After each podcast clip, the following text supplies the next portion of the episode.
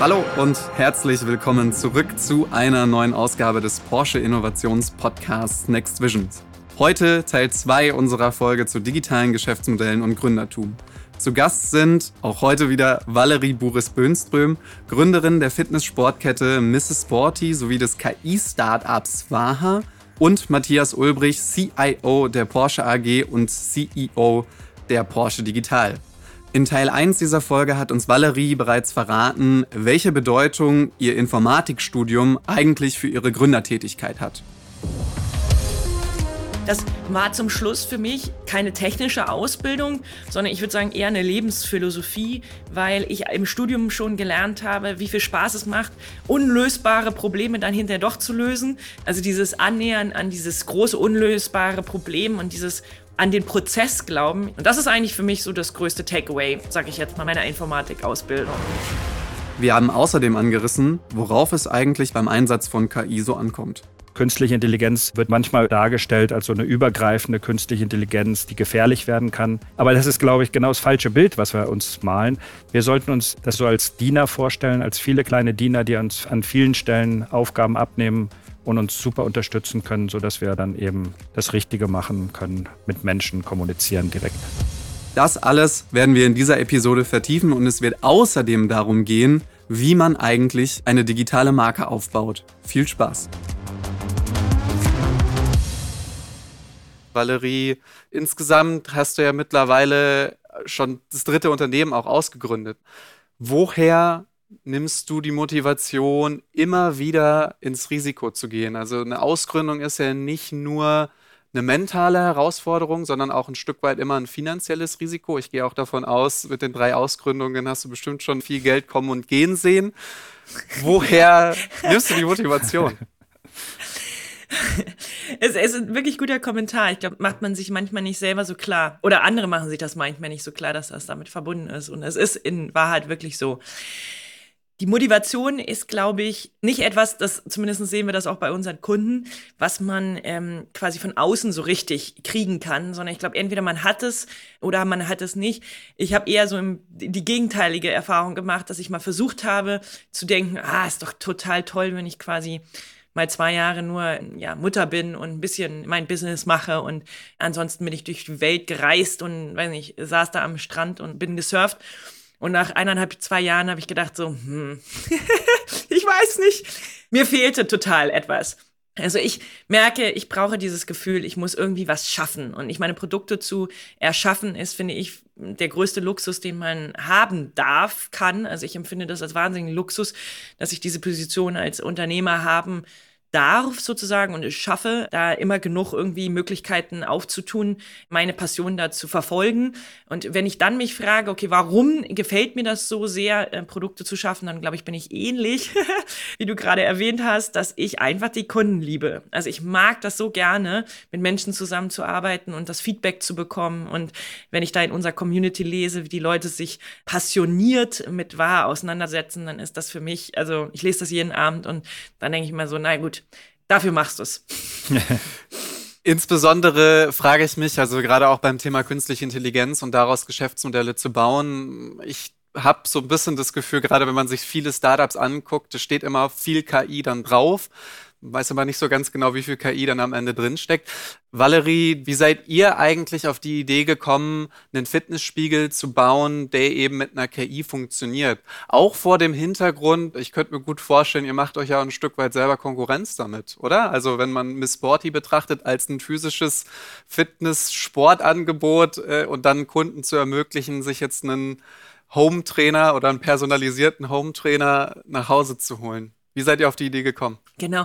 Also die Idee ist, wie ich gesagt hatte, schon einfach das Bedürfnis besser zu befriedigen und auch die Qualität der Betreuung zu erhöhen. Und ähnlich, wie es jetzt auch gerade schon diskutiert wurde, sehe ich auch ähm, die technischen Möglichkeiten wirklich als Unterstützung der menschlichen Möglichkeiten. Also wir konnten unseren Kunden im Gym zeigen, schau mal, der Trainer hat jetzt für dich mehr Zeit, wenn du so trainierst.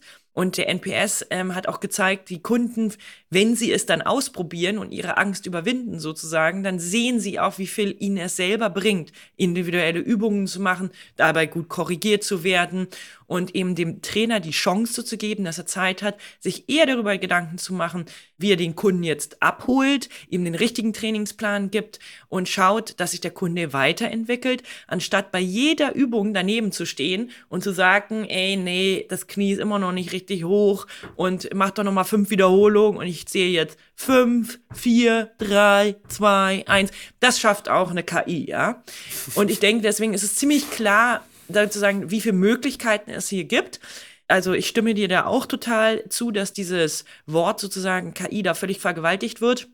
Ich kenne mich sogar insofern damit tiefer aus, ähm, weil ich auch im Rahmen meiner Doktorarbeit darüber relativ viel recherchiert habe und auch ein Paper geschrieben habe, das sich mit dem Thema befasst, sozusagen, wie viel KI ist wirklich in der Software dann drin. Und ähm, wir haben das bei Waha und bei Pixformance eigentlich in der Form immer nur gelöst, KI macht wirklich immer erst dann Sinn, wenn man Probleme hat, die man quasi mit normalen Möglichkeiten nicht lösen kann. Also so würde ich es beschreiben. Also zum Beispiel hatten wir bei Pixformance und Waha das Problem, wenn man Übungen korrigieren möchte durch die Software und äh, Feedback geben möchte, dann befindet man sich ja in so einem, ich sag jetzt mal, unlimited Raum. Das heißt, der Körper kann ja wahnsinnig viele Be Muster an Bewegungen ausführen. Und wenn man jetzt zum Beispiel jedes dieser Muster einzeln implementieren würde, wie es damals lustigerweise auch Konkurrenten von uns gemacht haben, wir am Anfang aber auch, gebe ich mhm. zu, dann würde man ja endlos an Code produzieren, um dann endlos viele Bewegungsmuster abzubilden. Und nach einer gewissen Zeit haben wir gesagt, das ist ja total bescheuert hat.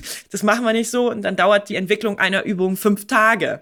Ist also entsprechend sehr teuer. Mhm. Und dann haben wir angefangen, uns zu überlegen, okay, wie können wir zum Beispiel Bewegungen in einzelne Muster unterteilen und dann den Algorithmus selber erkennen lassen, welche Bewegungsteil Mini-Muster jetzt noch nicht implementiert sind und wie könnten wir diese Mini-Muster dann zum Beispiel automatisch erstellen ähm, lassen haben uns mit diesen Themen wahnsinnig stark auseinandergesetzt, aber immer problemorientiert sozusagen. Also immer wirklich auch nur, wenn wir das in der Form brauchten jetzt.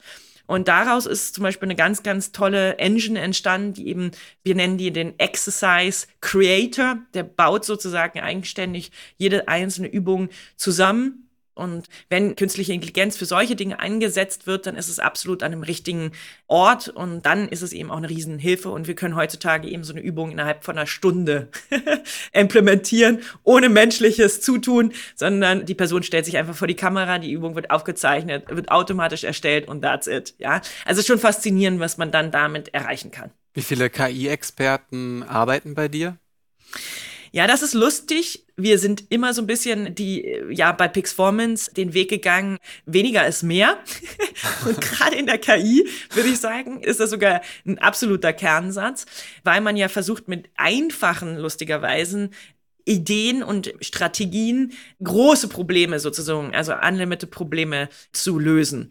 Und deswegen haben wir am Anfang wirklich, als wir die großen Entdeckungen da gemacht haben, nur so mit zwei, drei Leuten an diesen Fragen gearbeitet, weil das, glaube ich, auch eine recht hohe Komplexität hat, wo es dann relativ schwer wird, die Aufgaben zu verteilen, sondern gerade wenn es so um Engine-Strategien und so geht, dann ähm, ja, ist es meistens ganz gut, wenn das so zwei, drei Leute machen und nicht keine größeren Teams sind. Ach, das ist es. Zwei, drei Leute machen das bei dir. Oder bei ja, euch. Also natürlich nur die Intelligenz der Engine, also die ja, Umsetzung. Genau. Dafür haben wir natürlich dann, ich sag jetzt mal 40, 50 Leute. Ja. Aber was jetzt wirklich diese, ich sag jetzt mal intellektuellen Probleme angeht, ist es meist sehr wichtig, dass das ein paar Leute sind, die wirklich die Aufgabe mit der Technologie und mit der algorithmischen Strategie dann zusammenbringen können. Weil meine Erfahrung ist eher, dass dann, wenn viel zu viele Leute in einem Brei rumwühlen, dann ist es meistens nicht ganz klar, was dabei rauskommen soll zum Schluss. Also, das ist meine Erfahrung. Ja, ja, die Erfahrung haben wir auch. Und das Spannende ist ja eigentlich, du brauchst ja auch die Fachleute, die die AI dann trainieren. Das ist genau. ja das eigentlich Wichtige, also das Feedback dann auch zu geben, dass die AI dann auch entsprechend richtig reagiert. Also du brauchst immer natürlich, sag mal, technologische Kompetenz, aber auch fachliche Kompetenz. Also den Trainer eigentlich, der dann nicht den Kunden trainiert, sondern erstmal die künstliche Intelligenz, dass sie das richtig erkennen kann. Ja. Genau das haben wir. Aber da muss ich sagen, haben wir die Intelligenz dann so gut gemacht, dass das wirklich, ich sage jetzt mal ganz normale Trainer von uns arbeiten mit der Technologie genau, und haben so ein einfaches Interface, dass sie gar nicht merken, dass sie da sozusagen ja. hochtechnologische Arbeit verrichten. ja, das ist super.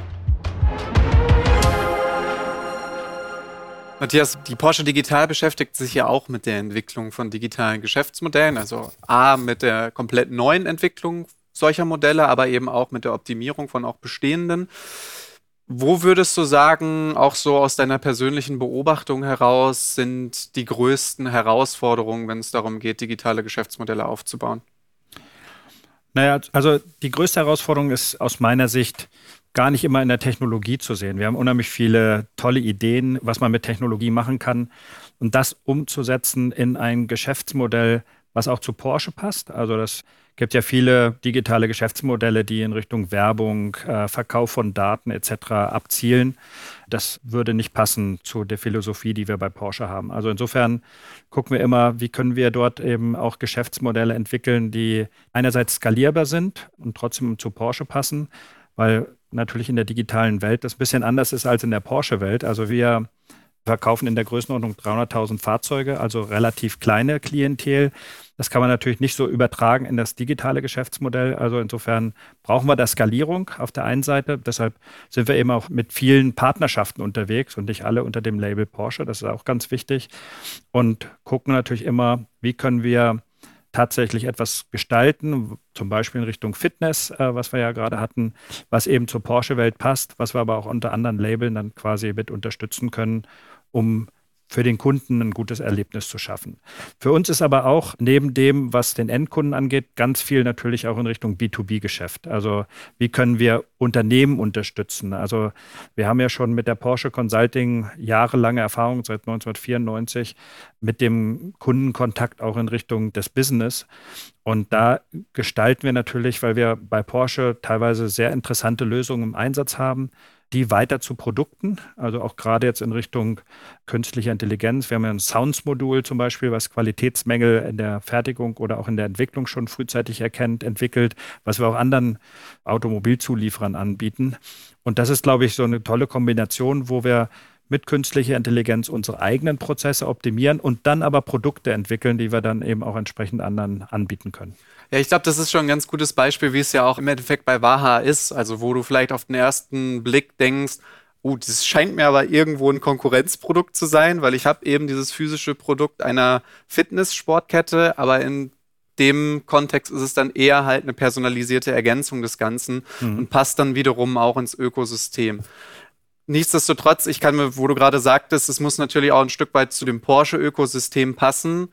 Ich kann mir trotzdem gut vorstellen, dass das auch auf der einen oder anderen Seite halt herausfordernd ist, weil was passt denn dann am Ende in dieses Ökosystem rein? Naja, also ich meine, wir wissen ja sehr genau, was unsere Kunden äh, letztendlich auch favorisieren. Also gerade das Thema Sportlichkeit ist natürlich ein wichtiger Aspekt. Das Thema Design, wir machen ja auch relativ viel beispielsweise in Richtung Design, auch Sounddesign, wo wir eben entsprechende Produkte entwickeln. Wir haben ja auch viel sag mal, was wir um das Fahrzeug herum an Diensten anbieten können, digital. Und das sind alles so spielerische Elemente, die wir natürlich auch entwickeln und die wir dann auch übertragen, ja, auch im Bereich der Mobility, wo wir eben sehr eng mit unseren Kollegen zusammenarbeiten, wo wir die technologische Plattform geschaffen haben, um solche Mobilitätsdienstleistungen anbieten zu können, die wir dann eben an Porsche übergeben, sodass sie das dann auch entsprechend einsetzen können. Valerie, ganz einfache Frage. Wie baut man eine digitale Marke auf? Also vielleicht auch im Vergleich zu Miss Sporty. Damit beschäftige ich mich gerade ganz äh, stark, weil ähm, ich fange mal an, Mrs. Sporty ist sehr aus diesem lokalen Aspekt um den Club heraus entstanden, die Community zu aktivieren, ähm, Flyer zu verteilen, Kooperationen zu machen, auf die Straße zu gehen, was auf der einen Seite sehr hart erscheint, aber auf der anderen Seite sehr schön ist, weil man eben seine Lokalität, seine Community um eine herum hat und die hinten, hinterher auch als Kunden in den äh, Club bringt.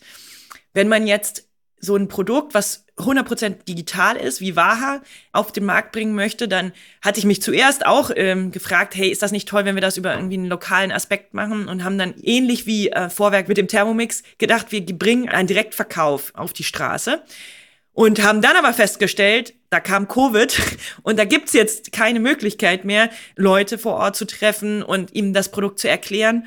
Und wir haben hier ein erklärungswürdiges Produkt. Deswegen ist diese Frage eine sehr valide Frage leider, ja, ähm, im Sinne von, wie schaffen wir es jetzt, ein Produkt, was man sehr schwer erklären kann, sondern eigentlich erleben muss, dem Menschen nahezubringen. Und die Lösung, die wir jetzt gefunden haben, ist eben den Menschen die Möglichkeit zu geben, es einfach zu testen, 30 Tage, und dann wieder zurückzuschicken. Und ich glaube, dass da im Markt generell relativ viel passieren würde, weil der ganze Fitnessmarkt muss sich jetzt verändern. Also ich glaube, der Wechsel von lokal auf digital, der muss ja eh jetzt passieren, weil die Fitnessbranche ja ein riesen unternehmerisches Problem hat oder betriebswirtschaftliches Problem. Und ich glaube, daher werden viele Dinge neu entstehen stehen, wo wir, glaube ich, auch sehr gut unsere Lücke finden können. Denn ich gehe davon aus, dass in Zukunft Training eben sowohl zu Hause als auch im Gym passieren wird. Also auf jeden Fall sozusagen so eine 360-Grad-Experience sein muss, damit sie für den Kunden passt. Und dementsprechend äh, werden wir uns mit Waha dann auch einordnen und hoffentlich vielleicht sogar äh, Vorreiter sein. Also an den Plänen schmiede ich gerade. Aber das ist ein spannender Aspekt, eben genau das Thema anfassbar zu machen, gerade halt bei einem KI-Geschäftsmodell, das ja Waha nun mal auch hat. Wie einfach oder wie schwierig fällt es dir denn, dieses Geschäftsmodell zum Beispiel potenziellen Kunden, potenziellen Investoren zu erläutern, zu erklären? Worauf konzentrierst du dich da vor allem? Man muss natürlich auch auf der anderen Seite sagen, der Spiegel oder sich den Spiegel zu kaufen als Privatperson ist natürlich auch erstmal eine etwas kostspieligere Angelegenheit. Da muss man sich natürlich auch fragen, möchte ich mir das leisten? Ne? Genau. Also die Insgesamtmitgliedschaft, wenn man das war über 48 Monate finanziert, liegt ja bei 87 Euro. Das heißt vergleichbar mit einem hochwertigen Fitnessmitgliedschaft. Das ist für die einen eine große Überlegung, für die anderen, ich sage jetzt mal, ein vergleichbares Produkt. Und deine Frage ist eigentlich eine sehr gute im Sinne von, so ein bisschen ähnlich ist diese Frage auch, wenn man eine Fitnessmitgliedschaft auf der Straße verkauft. Denn Fitness kann man ja, wenn man in einen Club geht und es macht auch nicht so wirklich anfassen. Also es ist nichts, was man hier zeigen kann und sagen kann, guck mal, so sieht's aus, dafür bezahlst du dein Geld, sondern es ist ja schon eine Experience, die man hier verkauft. Und weil man eine Experience verkauft, ist es wichtig, glaube ich, sich zu überlegen, was ist der wirklich echte Effekt, den ich mit diesem Produkt hinterlassen möchte. Und für mich ist das unser berühmter Flow. Waha heißt ja auch Flow auf Punjabi. Und Flow bedeutet für mich, Waha soll und ist die Energiequelle für dich hoffentlich in deinem Leben. Und dieses Gefühl, eine Tätigkeit quasi auf Knopfdruck abrufen zu können, die einem garantiert Energie gibt. Das ist etwas, glaube ich, sehr Außergewöhnliches in heutigen Tagen. Und das ist eigentlich der Hauptbenefit für unsere Kunden, dass sie mit hundertprozentiger Sicherheit wissen, wenn ich diesen Spiegel angemacht habe, mich da eine halbe Stunde vorgestellt habe und selbst wenn ich keine Gewichte geschwungen habe, sondern Yoga oder nur Stretching gemacht habe, garantiert ist mir, dass ich mit mehr Energie rausgehe, als ich reingegangen bin. Und das sehe ich im Augenblick auch, dass das der Trend ist. Also wir gehen von einer Look Good zu einer Feel Good Kultur. Das sehen wir übergreifend überall auf der Welt. Das ist das Thema, was uns alle im Augenblick gerade beschäftigt. Und ich glaube, wir müssen uns mit dem Produkt, so schwer das auch ist, darauf verlassen, dass wir den Menschen klar machen, das ist ein Produkt, wo du hinterher eben deine Energiespritze findest. Das ist der Haupt-USB. Das finde ich vor dem Hintergrund sehr spannend, weil es ja eben dann nicht darum geht, die Technologie zu verkaufen, sondern halt ein Lebensgefühl. Ne? Und damit haben ja auch in gewisser Art und Weise andere Marken sehr viel Erfolg. ja, aber es ist der längere Weg. Es ist der längere ja, Weg. Absolut. Ja, ja.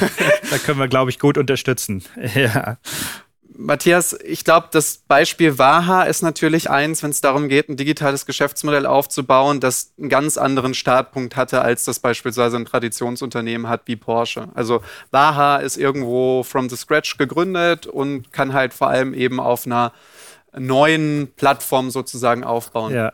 Du als CIO beschäftigst dich ja sowohl mit der digitalen Transformation des Unternehmens als auch mit der Entwicklung von neuen externen Angeboten, das was beispielsweise die Porsche Digital ja tut. Würdest du sagen, es gibt auch gewisse Grenzen, inwieweit man ein solches Unternehmen digitalisieren kann oder auch digitalisieren möchte? Also, um gleich den letzten Punkt, ich glaube, Grenzen haben wir nicht. Nein, das ist, glaube ich, ein ganz, ganz wichtiger Punkt dass da eigentlich keine Grenzen gesetzt sind und sich keine Grenzen im Kopf dort bilden, sondern im Gegenteil, wir haben eigentlich alle Möglichkeiten und das ist das Schöne. Aber es beginnt natürlich immer bei Menschen. Also auch da sind wir natürlich gerade bei dem Thema Transformation bei Menschen. Es geht darum, Neugier zu wecken für die neue Technologie. Und das ist genau das, was wir eben auch sehr schön hinbekommen, aus meiner Sicht, indem wir beides miteinander verknüpfen. Also dieses einerseits extern zu gucken, was gibt es an tollen Ideen, die Startup-Welt zu kooperieren mit den Startups, dort auch letztendlich zu gucken, wie wir sie unterstützen können und das zu verknüpfen mit den internen Themen. Also da haben wir unheimlich viel positive Energie kreieren können, also so ähnlich wie bei dem Waha-Spiegel, dass wir eben diese Welten zusammengebracht haben und dadurch auch komplett neue Ideen gekommen sind. Das ist ja das Schöne. Man braucht ja immer jemand, der das fachliche Know-how hat. Das haben wir eben bei uns bei Porsche Angefangen natürlich von der Entwicklung von Fahrzeugen, da haben wir wirklich Spezialisten, die sich richtig gut auskennen. Und wenn man dieses Wissen zusammenbringt, dann mit digitalen Experten, dann entstehen unheimlich tolle Ideen. Und das macht eigentlich so viel Spaß, wenn man, wir machen das ja in Berlin, teilweise in Tel Aviv, dass wir die Teams zusammenbringen und dann eben zu sehen, wie die Kreativität immer weiter wächst, weil man sich gegenseitig befruchtet und dann eben einerseits Lösungen entstehen, wie wir unsere Prozesse besser gestalten können, aber auch teilweise Ideen entstehen, wie wir neue Geschäftsmodelle angehen können. Entweder in einer Partnerschaft mit einem anderen Unternehmen, mit einem Startup, teilweise eben auch selber Unternehmen gründen. Das haben wir ja auch, äh, dass wir quasi Gründer aus der Porsche-Welt haben, die wir unterstützen. Äh, wir haben ja das Forward 31 als Company Building Einheit gegründet, auch in der Porsche Digital. Und das befruchtet sich alles gegenseitig. Und äh, es ist einfach sehr schön zu sehen, welche Ideen entstehen, welche Umsetzungspower da ist und wie auch das den Menschen Energie gibt, einfach auch neue Perspektiven einnehmen zu können. Aber ich finde es trotzdem teilweise einen schmalen Grad, weil du hast natürlich ein super erfolgreiches Kernprodukt mit dem Sportwagen. Und da ist es, glaube ich, und das meinte ich mit meiner Ausgangsfrage im Vergleich vielleicht zu dem Startpunkt, den Waha dann hatte, inwiefern möchtest du einen disruptiven Ansatz vielleicht auch haben? Oder geht es immer darum, Möglichkeiten der Digitalisierung zu nutzen, um eben dieses Kernprodukt zu verbessern, zu erweitern? Na, es geht um beides. Also natürlich auch wirklich zu gucken, und da haben wir natürlich als Sportwagenhersteller schon auch eine besondere Situation, weil das Thema Disruption im Mobilitätsbereich wird natürlich an vielen Stellen ansetzen, zum Beispiel beim autonomen Fahren. Da kann man sich ja komplett andere Konzepte vorstellen, äh, wie Autofahren möglich wird. Und was bei uns natürlich aber eine große Rolle spielt, ist ja das Spaß am Fahren auch. Ja, also ich meine, wenn man sich in Porsche setzt, dann ist das nicht nur von A nach B zu kommen, sondern das, letztendlich die Fahrt selber ist eigentlich das Erlebnis und ist ja auch eine Kraftquelle. Also für viele einfach dieses besondere Erlebnis so zu spüren. Und das wird, glaube ich, schon noch eine gewisse Zeit auch erhalten bleiben. Also da sind wir ja auch an vielen Stellen dabei, genau das, dieses gesamte Porsche-Gefühl dann auch in die digitale Welt mit zu übertragen, aber eben trotzdem auch ja, sag mal, diese Sportlichkeit beim Fahren zu erhalten. Gleichzeitig gucken wir natürlich, was kann dort an neuen Geschäftsmodellen auch wirklich das ganze Thema disruptieren, ja. Und da werden wir natürlich auch weiterhin äh, sehr genau hingucken und sehr genau investieren auch. Denn äh, das sehen wir natürlich schon auch als große Chance an, dass wir hier als Porsche einfach von vornherein mit dabei sind. Ich glaube, dass man gerade bei großen Marken immer denkt, dass das wirklich auch noch irgendwie irgendwas Besonderes sein muss. Aber ich war selbst so ein bisschen erstaunt, als ich erzählte, irgendwie morgens äh, am Frühstücktisch so, ach ja, by the way, wir haben jetzt irgendwie unsere Runde hier äh, äh zugemacht und ähm, Porsche ist ja jetzt auch Gesellschafter bei uns geworden. Da macht, äh, sagt irgendwie mein Sohn, Mama, wirklich? Porsche? Auto Porsche? Ich so, ja. In dem Moment habe ich gedacht, so für so einen 15-jährigen ähm, Sohnemann, den beeindruckt nicht mehr so viel. Ja, also es gibt nicht so viele Dinge, äh, wo mein Sohn sich dafür interessiert, was die Mama macht. Und ähm, der lebt ja echt schon quasi in einer ganz anderen Welt, so markentechnisch und auch das, was ihn in seinem Leben beeinflusst. Und da dachte ich, boah, finde ich jetzt gar nicht so schlecht, jetzt mal aus der Porsche-Perspektive, dass es anscheinend Porsche geschafft hat, auch bei meinem 15-jährigen Sohn so ein großes Markenverständnis äh, zu hinterlassen, dass das für ihn so ähm, ja, in seinen Kosmos reingehört. Und ich glaube, mhm. dass große Marken das schaffen müssen, lustigerweise, halt relevant zu sein äh, für meinen 15-jährigen Sohn, weil ich sehe, wie viel da abgeschrieben ist aus dem, was für mich jetzt noch aus meiner Welt eine Rolle gespielt hat. Und ähm, ich glaube, das darf man nicht so unterschätzen, dass man zwar mitgehen muss mit der Technologie, aber zum Schluss im Kern das eigentlich die wichtigste Message ist. Was sind das denn dann aber für Marken, die heutzutage einen 15-Jährigen begeistern? Ich merke, dass meine Kids wirklich in so ein bisschen einer anderen Welt leben. Also sie werden, ich sage jetzt mal zum Beispiel geschichtstechnisch, definitiv von Netflix geprägt. Also so schlimm das ist, ihr Geschichtsknowledge holen die sich aus Netflix. Und äh, was ich halt erstaunlich finde, ne, dass also diese Serien und auch die Gefühle und die Kultur, die dort übertragen wird, prägend ist. Dieses Thema Kleidung und so wie ich aussehe, spielt jetzt sage ich mal zumindest für meine Kinder überhaupt gar keine Rolle mehr. Das hat für uns, also in meiner Jugend, eine wahnsinnig große ähm, Rolle gespielt. Und dieses, ich sage jetzt mal, Profilieren, wo ich herkomme oder meine Herkunft oder so, habe ich auch so das Gefühl, das spielt für die Kids nicht mehr so eine große Rolle, sondern eher so ein bisschen so, was kenne ich, welche Computerspiele, äh, Welten kenne ich, ähm, wo kann ich mitreden. Also das finde ich erstaunlich, dass aus meiner Sicht dort eben so ein bisschen so eine digitale Präsenz für meine Kinder auf jeden Fall zur Realität wird, die bei uns ja damals noch überhaupt gar keine Rolle gespielt hat und die auch so ein bisschen die reale Welt aus meiner Sicht überschreibt. Also eben das, ich sag jetzt mal, vielleicht ein Profil, ein digitales Profil viel wichtiger wird jetzt zum Beispiel als ob ich jetzt, keine Ahnung, was war in Levi's Jeans oder so trage, was, was bei uns in den 90er irgendwie ein Thema ja. war.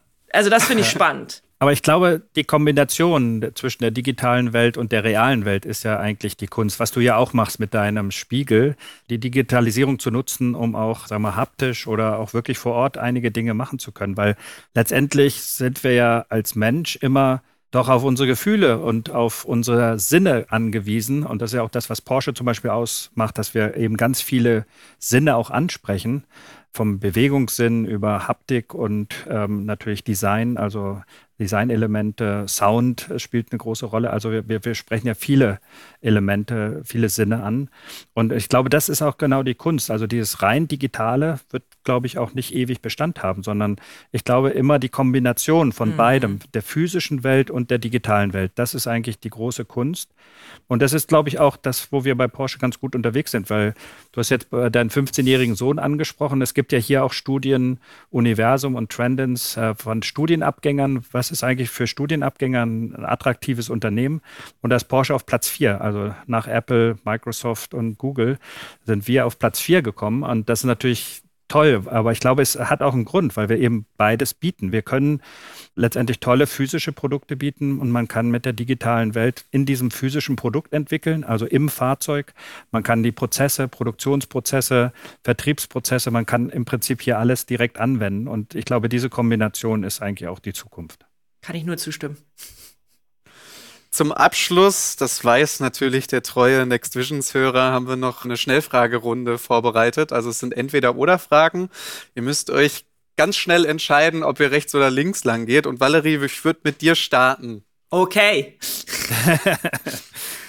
der erste ist, glaube ich, ein No-Brainer. Lieber Sport im Fitnessstudio oder lieber Sport zu Hause? Draußen. okay. lieber Gründer sein oder lieber Gründer unterstützen? Sein. Und lieber in Island oder lieber in Deutschland? Das ist schwer. Island. Wir haben deutsches Publikum, musst du Ja, ist aber trotzdem Island. aber nur, weil ich mich immer noch als Island-Urlauber sehe. ist immer im Urlaub okay. quasi schöner. Ja. Ich fühle mich hier noch nicht angekommen. Deswegen, ich glaube, es ist immer so ein bisschen schöner, wo man es nicht kennt. Also äh, da ist immer so eine gewisse Faszination des Unbekannten dabei. Aber wenn mich jemand fragen würde, wo willst du wohnen, Island oder Deutschland, dann würde ich, glaube ich, immer Deutschland sagen. Sehr gut. Matthias, drei Fragen an dich. Okay. Lieber Kraftsport oder lieber Denksport? Also lieber Denksport. Kraftsport mache ich auch gerne, aber Denksport ist täglich dran. Was zum Beispiel? Ich mache äh, Straights, jeden Tag äh, zwei, drei Straights. Lieber einen E-Reader oder lieber ein physisches Buch in der Hand? Immer ein physisches Buch. Und lieber 911 oder Taycan? Da ich Cabrio-Fahrer bin, lieber 911. Dann allerletzte Frage, Valerie, die geht an dich. Wir heißen ja vom Podcast her Next Visions. Was ist deine persönliche Next Vision für eine neue Gründergeneration? Was ist vielleicht auch dein Ratschlag an diejenigen, die sich jetzt gerade mit dem Gedanken beschäftigen, ich würde gerne ein Startup ausgründen? Trust the process, würde ich sagen. Also das wird. Das wäre mein Ratschlag. Ich sage jetzt mal, meine Vision, wo Unternehmertum hoffentlich hingeht, ist auf jeden Fall mehr Frauen und auf jeden Fall mehr Einfluss von Europa über die Welt hinaus. Das wäre mein Wunsch, sozusagen. Dann bedanke ich mich bei euch beiden. Es hat mir sehr viel Spaß gemacht. Es hat mir auf jeden Fall viele Impulse mitgegeben. Ich hoffe, unseren Hörerinnen und Hörern ebenfalls.